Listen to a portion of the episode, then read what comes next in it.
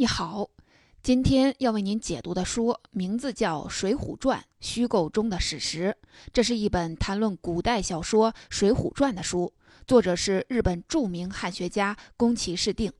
宫崎市定是一位历史学家，是日本京都学派的代表人物，一生研究中国历史。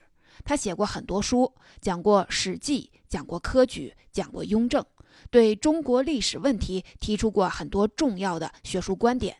宫崎先生说自己从小就是《水浒》迷，初中开始就反复读《水浒》，直到一百零八将的名字全都记下来了。他选择研究中国宋代的历史，就跟他年少时爱读《水浒》有关系。你可能会问：喜欢归喜欢，《水浒》是一部小说，我们为什么要听一位历史学家来讲《水浒》呢？《水浒》的故事虽然是虚构的，但是它不能脱离史实。这本书的副标题定位就很准确，说《水浒》是虚构中的史实。我们可以这么理解，《水浒》找到了中国历史上一个极具代表性的真实片段，通过虚构把它提炼成一系列的问题，比如乱自上座的环境下，人应该如何的安身立命，或者在这样的环境下，传统的道德中的忠义还有效吗？整部小说就是在追问这些问题，像《水浒》这样的小说，必须要借助历史的背景板，才能看清其中潜藏的深意。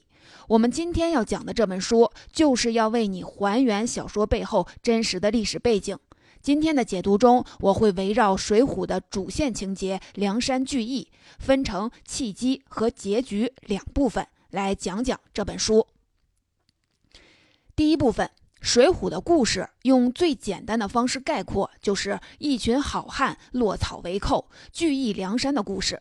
不过，这只是故事的明线，整个故事其实还有一条暗线。这个暗线就是一个王朝是怎么崩溃的。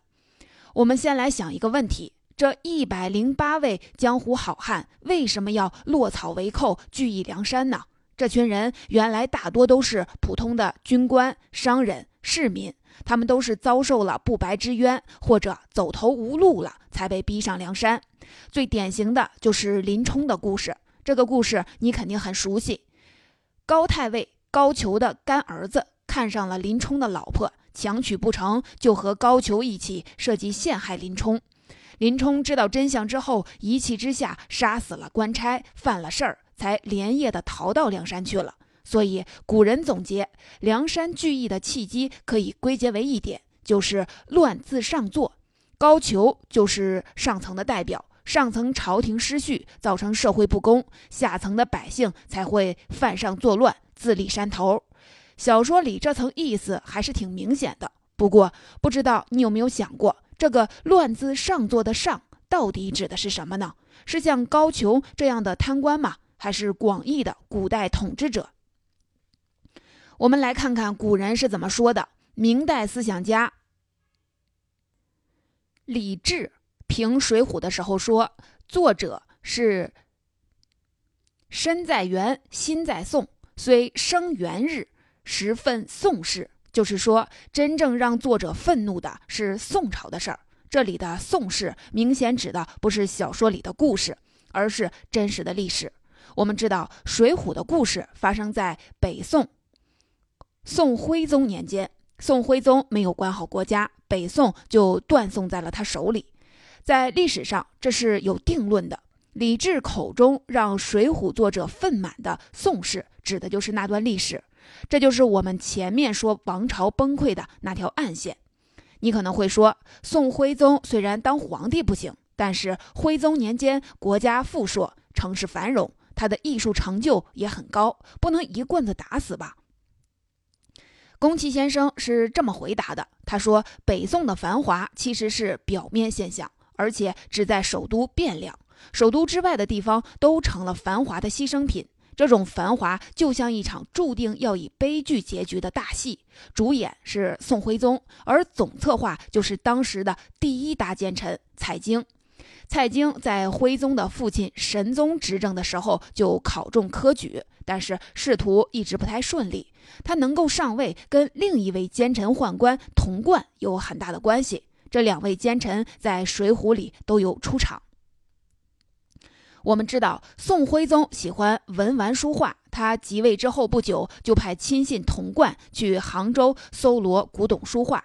童贯在这里遇到了失意的蔡京，蔡京很懂这些文人的玩意儿，童贯正好请蔡京来当顾问，相当于给宋徽宗做了个买手。苏徽宗对于买回来的东西很满意，童贯也没有独享功劳。举荐了蔡京，这两人就开始结盟，互相帮持，博取宋徽宗的宠幸。蔡京从此平步青云，一路当上了宰相，任期长达十七年。这件事儿表面看起来没什么，就是同事之间互相帮助，但是它带来的影响却是非常可怕的。宦官和大臣勾结，自古以来就是政治上的一大禁忌，会带来各种政治问题。无视这个原则，说到底还是天子失职。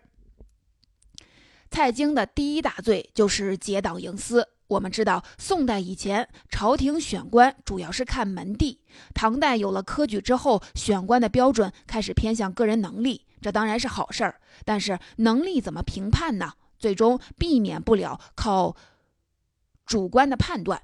刚好宋代的时候，宰相有了人事任命权。所以在选官的问题上，宰相就有了巨大的权力。蔡京上位之后干的第一件事儿，就是利用这个权力铲除异己，扶持自己人。他为了稳固自己的地位，还改变了行政命令的流程，不走程序，直接用皇帝的口吻下命令。这样一来，皇帝也可以不走程序，不征求官员的意见，直接下达诏令。我们知道，明清时期皇权越来越集中，这是当时政治的一大问题。宫崎先生说，这个变化就是从蔡京开始的。蔡京的第二大罪状是造成北宋的财政危机。蔡京和童贯都很懂如何讨皇上的欢心，他们让宋徽宗这位浪费天子变本加厉。宋徽宗喜欢花园，于是很任性的从全国各地征集奇石花木，打造自己的花园。历史上叫花石纲，纲就是货物的意思。据说搬运太湖石的时候，为了不破坏它的形状，要先用胶把石头上的洞穴和凹陷都填满。然后封一层粘土，用麻绳捆好，等粘土干了，就装车运送。送到汴梁之后，再把石头放到水里，让土化开，就能得到完好的奇石了。你想想，要运一整座皇家花园的石头，这得花多少钱，用多少劳动力？当时就有很多的大臣反对徽宗这么玩，徽宗没辙，就问蔡京的意见。蔡京是这么回答的：“陛下的爱好无伤大雅。”只不过取几块普通的石头玩赏而已，臣认为这丝毫不会给百姓造成困扰。我们都能听出来，蔡京只是为迎合宋徽宗，说了他想听的话。现实中，百姓对宋徽宗在民间征集石头花木这事儿可是恨之入骨。徽宗奢侈。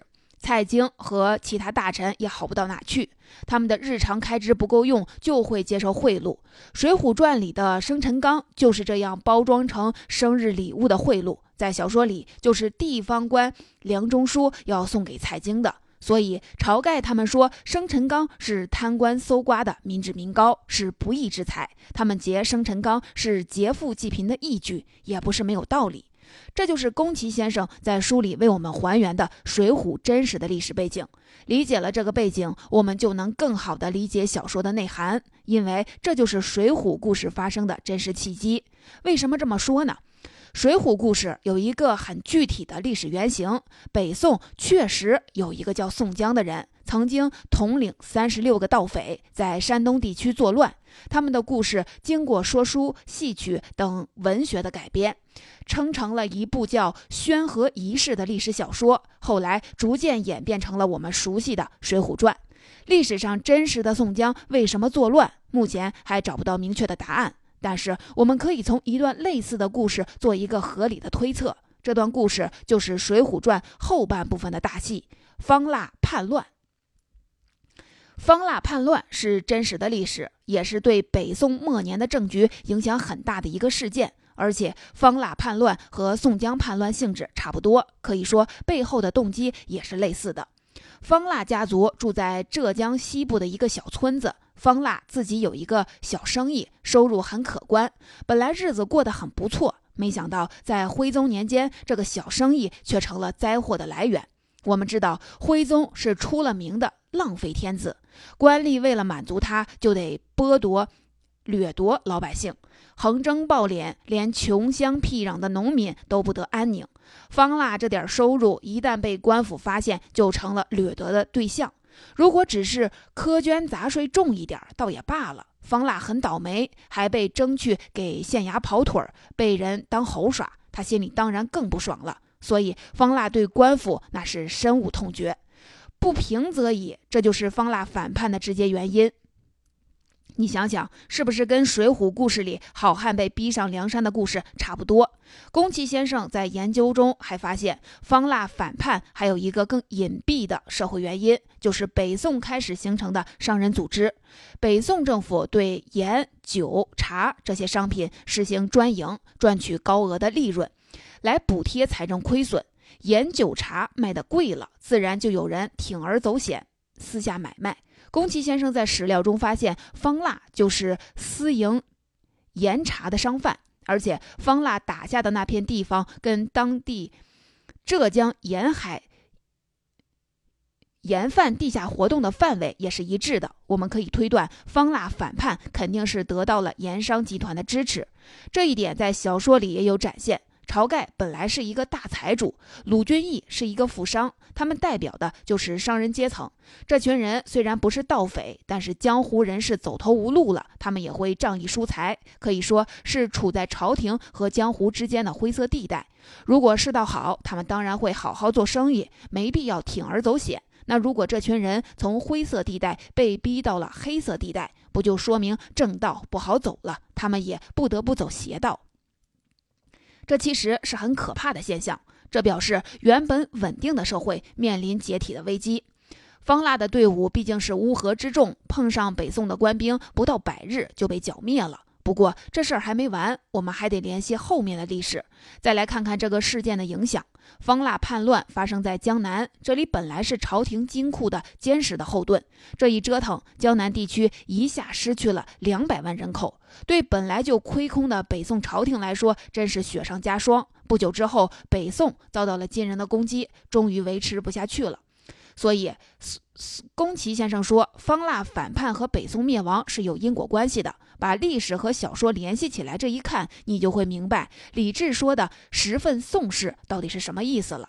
皇帝失职，大臣贪腐，官逼民反，原本稳定的社会秩序维持不下去了。结果呢，只能是两败俱伤，王朝覆灭。这个观点是古人对宋朝灭亡原因的普遍看法。而《水浒》的一个重要意义，就是用一个个江湖好汉的故事，展现了这个因果链条，从政治失序、社会解体到民众反叛、王朝覆灭，最终起到以史为鉴的作用。这些对历史反思，《水浒》小说里虽然没有直接写出来。但是生活在元明时期的人，尤其是文人士大夫，心里都很清楚，所以他们在读《水浒》的时候，很容易就能捕捉到作者藏在字里行间的批评，也就是李治说的十分宋式。我们知道，中国古人从来都很善于借古讽今，所以在这样的批评里，自然也包含对作者所处的年代，也就是元明时期政治的批评。第二部分。水浒故事发生的契机就是真实的历史中北宋的政治和社会问题。接下来，我们再来看宫崎先生为什么为我们还原的另一段真实历史，就是真实的宋江到底是什么样的。开头提到了《水浒传》有两种不同的结局，第一种结局是梁山聚义之后，宋江带领梁山好汉接受招安，讨伐方腊，立下战功；第二种结局只到梁山聚义，没有招安和后面的故事。在第一种结局里，宋江最后由于奸人陷害被赐死，李逵、吴用、花荣等人也都跟着他一起死了。这种结局有两个版本，一个是一百回，另一个是一百二十回，基本情节差不多。增加的二十回讲的是梁山好汉征讨其他的叛军，显然是为了让读者更尽兴，给梁山好汉更多建功立业的机会。这种结局很符合一般读者对英雄好汉的期待。但是他有一个地方不太合情理。你想想，以宋江为首的梁山好汉，大多都是对社会不满、对朝廷有怨，才以造反的姿态雄踞梁山。为什么刚刚形成气候，态度却突然来了一个一百八十度的大转弯，成了誓死效忠朝廷的仁义之师呢？读者当然也能自己把这个坑圆上。比如有人说，很多人上梁山都是被奸人所害，他们恨的是奸臣，不是朝廷。既然有机会回归正轨，这群人当然愿意接受招安，报效国家。这样明显削弱了小说前半部分的批判意味。明代文人金圣叹就对这种处理很不满意，所以他去掉了招安以后的故事，把《水浒》改成了七十回，留了个一个开放式的结局。金圣叹这一改，成了文学史上的一段公案，文学评论家为此争论不休，评价也是毁誉参半。宫崎先生从历史学的角度给这段公案做了一个了解，他发现梁山聚义和征讨方腊这两段故事给人感觉违和是有原因的，他们来自两段不相干的历史，因为误解才会被硬拼在一起。为什么这么说呢？宫崎先生发现，在真实历史上，北宋年间有两个宋江，一个是自立山头的盗匪宋江，另一个是奉旨讨伐方腊的大将军宋江。宫崎先生经过一番的考证，证明了这两个宋江肯定不是一个人。就拿时间线来说吧，四月还在前线指挥作战的大将军宋江，怎么可能在一个月后突然占山为王、落草为寇呢？然后在不到一个月的时间里，又被朝廷生擒，紧接着就回到前线打仗去了，这不合情理。历史上有两个宋江，这就是本书还原的第二个对理解《水浒》非常重要的历史背景。这个发现是宫崎先生对《水浒》研究的一大贡献。那么，明明是两个宋江，怎么就在小说里就变成了一个人呢？这事儿说来也挺有意思的。宋江这个名字听起来很普通，但是在当时的史书上却只有这两个人重名，再加上草寇宋江战败归降，自然就有戴罪立功的可能。这两段故事有一个很合适的接口，于是有人就妄自揣度，把这两个宋江当成了一个宋江。这是宫崎先生从历史的角度给出的答案。我觉得我们还能再进一步，从文学的角度说说问题背后更深层的内涵。该不该把两个宋江的故事接续起来呢？这已经不只是对情节是否合理的探讨，更是理解《水浒》主题的关键。梁山聚义的故事可以说完全颠覆了传统社会的伦理。这群所谓的好汉无视法律、无视道德，打劫杀人都是家常便饭。清代很多保守文人痛骂《水浒》，说他宣扬暴力、违背人伦，都骂到作者的子孙头上了。你想想，在这样的环境下，在《水浒》后半部加上征讨方腊这段故事，不就相当于在为梁山好汉洗白吗？在这一点上，晚明思想家李治给《水浒》写的序就很有代表性。他说：“梁山好汉虽然身居水浒，其实心在朝廷。他们一意招安，专图报国，破辽国，灭方腊，救国于危难，解民于倒悬，奋国谢国愤，慰人心。其忠义之心，可昭日月。”李治这么说，也表达了他对当时社会的思考。我们知道，李治是晚明心学的代表人物之一。晚明心学思想有一个共同的逻辑起点，就是批评当时社会中的伪善，反对假，提倡真。可以说，真就是他们针对社会伪善开出的药方。在李治看来，那些满口仁义道德的伪君子相比，水浒好汉是真性情，他们的忠义不是为了某种功利目的假装出来的。所以是真忠义。这样看的话，《水浒》前半部分的反，其实是为了实现更大意义上的忠。李治这个说法影响很大，决定了后来的人理解《水浒》的基调。不过，你大概也会觉得这个说法实在是有点牵强。这样来看，金圣叹改变《水浒》的结局，一方面是解决了两个宋江故事逻辑不自洽的问题，另一方面其实也是借此回应李治这个牵强的解释。在金圣叹看来，李治强调《水浒》忠义，代表了一种更隐秘的伪善，也就是过度执着善的观念，叫做着善。这就涉及人性层面的问题了。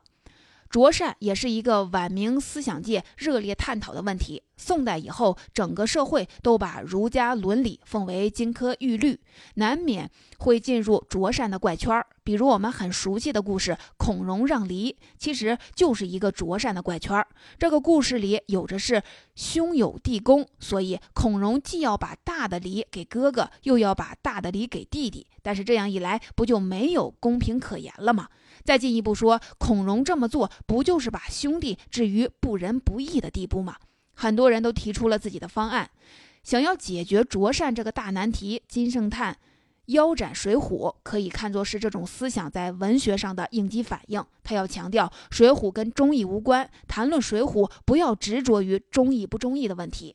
金圣叹在评论《水浒》的时候，经常大骂宋江，夸奖李逵，也是这个目的。李逵这个人杀人如麻，嗜血成性，普通人在街上看到他，肯定是绕着走的。但是读完小说，我们心里又会挺喜欢李逵，因为他真性情。李逵见到宋江就问这黑汉子是谁，一点没有礼貌。接下来听说面前是自己一直敬仰的宋江，又倒头就拜。宋江给他钱，他立马就接。一般人也得推辞一下，但李逵不会这样想。在他看来，我缺钱，你给我，我就要，没有什么好说的。在金圣叹认为，李逵不只是率真，而且是忠孝。说他忠，是因为李逵对宋江一片赤诚；说他孝，是因为李逵到梁山之后，先想到的是接老母亲来梁山上住，享享清福。说真的。说一个杀人如麻的坏蛋真性情也就罢了，还说他忠孝。金圣叹这个说法确实让人挺难接受的。我们可以这么理解：金圣叹为了阐明观点，这是在以偏概全。那么他们观点到底是什么呢？在他看来，至真和至善，人的先天本性里都有，所以就连李逵这样的大恶人也不例外。想要解决卓善这个社会难题，最简单的办法就是回到人的天性。说到这儿，你应该感觉到了，《水浒》不只是一部批评北宋或者晚明社会的书，更是一部探讨人性深度的书。金圣叹在评点《水浒传》的时候说，它是因缘生法，也就是用一系列的因果来推动故事，一环紧扣一环的铺陈开来，形成了一个连续的运动，关联紧密的秩序列。比如，宋江上梁山是因为杀了。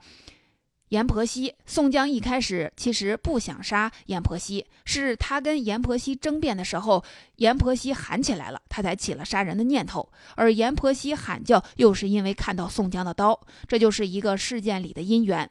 宋江因为这件事儿被发配到了江州，写了几首抒发胸中愤满的诗，结果被当成了反诗，要问斩，这才有了后面梁山好汉劫法场救出宋江，以及接下来上梁山的故事。这又是宋江故事的因缘，这种写法就像一个有着多变奏的大合奏。理解了这一点，我们才能真正明白智取生辰纲、林冲夜奔这些情节的多层次的内涵。《水浒》给我们展示的不是某一种确定的价值观，而是一系列开放的问题。《水浒》之所以成为经典，就是因为它在历史、社会和人性层面都追问到了最本质的地方。好。这本书就讲到这里。《水浒》情节复杂，人物众多，不过它有一条很明确的线索，就是因为乱字上作，所以聚义梁山。整部小说就是在解释这段因果，解读这一。部分我们讲的契机，也就是因，这里面包含了小说对历史的反思和对社会的批判。第二部分我们说了《水浒》的结局，借此讨论了《水浒》的果是停在聚义还是接受招安。对结局的选择，决定了你对《水浒》主题的理解。我觉得读历史学家讲的小说最大的价值是给你提供了一种外部视角，让你跳出小说的故事情节，从更宏观的层面来理解它。比如，与其说忠义是《水浒》的主题，倒不如说是《水浒》提出的一个问题：在一个朝廷失序、处处不公的社会，一个人还能履行忠义吗？小说把这个难题摆在了我们面前，答案需要你自己在读小说的过程中去寻找。小说的价值不是解决问题，而是提出问题。